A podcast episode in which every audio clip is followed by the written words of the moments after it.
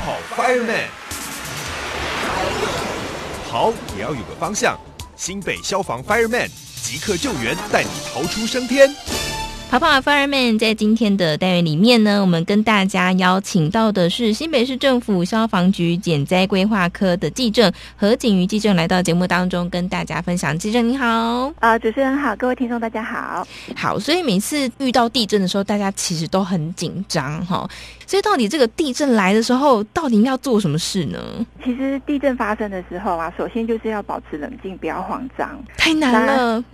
真的有点难。但是就是要记得说，就是要呃保持冷静，那这样才有办法进行自我保护的重要的工作。那呃有几个原则哦，主要就是要先远离窗户或者是掉落物这些易碎的物品。嗯，那并且要赶快找到坚固的这个掩蔽物来进行，就是地震防护的三步骤。嗯，就是趴下掩护稳。住，直到地震结束。就是说，地震发生的当下，其实是不要随便跑到外面去，或者是移动，因为在这过程当中，可能反而会被其他掉落的这些物品砸伤。对，所以刚刚说找到坚固的掩蔽物，什么东西叫做坚固的掩蔽物吗？是那个我们常常听到的黄金三角吗？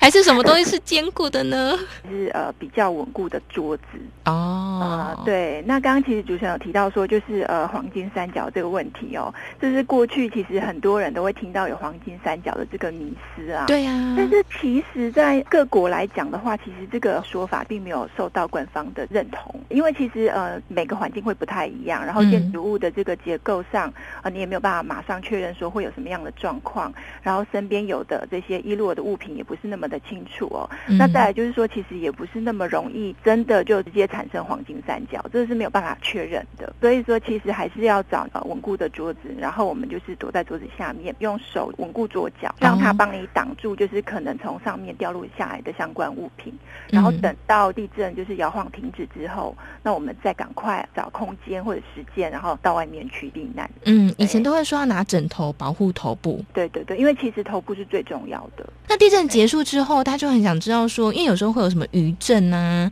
或者是呃陆陆续续会有东西掉下来，所以当地震结束之后，我们就可以往外跑了吗？其实呃，当地震结束之后啊，开始停止，然后你会评估说，就是因为每个人身处的状况不一样，嗯，评估说现在其实要出去可能会比较安全，嗯，那这个时候呢，我们就是要呃想办法到外面去做逃生。这个很重要的部分就是说，我们出去的时候是不能够搭电梯的，所以其实平时准备好逃生的一些路线啊，或者说疏散避难的一些地图或知识，这其实也是蛮重要的。所以像平常时候，我们刚刚说要预防嘛，那怎么样预防地震的一些灾害呢？其实我们平常就是可能要先做环境的安全检视，嗯，比如说如果要逃生到外面去，可能哪一些路线是相对安全的一个部分，嗯，然后再来就是收容场所的位置，可能距离自己自身最近的是哪一个地点，嗯，那再来就是平时可能要对建筑物的结构安全还是要所了解这样子，嗯，对，那另外就是刚刚我们有讲到说，其实地震来临的时候啊，我们。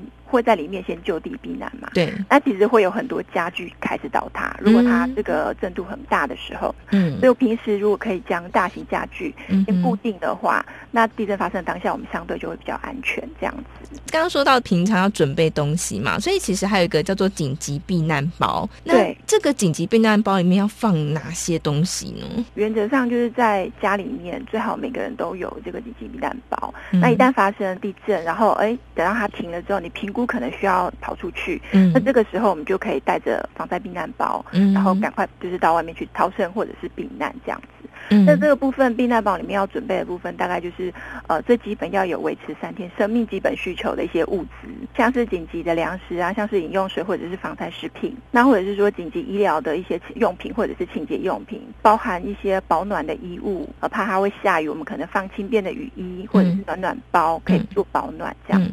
那平常的话，就是因为我们在做收容的时候，可能会做呃身份的确认跟登记哦，所以其实平常在这个避难包里面，也可以把身份证跟健保卡等证件先印印起来，那我们放在避难包里面哦，那放一点点的零钱，对，那到时候需要的时候，其实是会比较好的，嗯，对对对对。哦，当然我们刚刚讲的紧急避难包，我们不太可能随身携带嘛，所以就要全家大小成员你都要知道这个紧急避难包在哪里。那最好呢，你还可以分组演。练。好，那么在今天呢，也再次感谢我们新北市政府消防局的减灾规划科技政何景云技政来到节目当中跟大家分享，谢谢，谢谢主持人，谢谢听众。更多资讯，请上新北市政府消防局网站或加入新北消防发耳面粉丝团查询哦。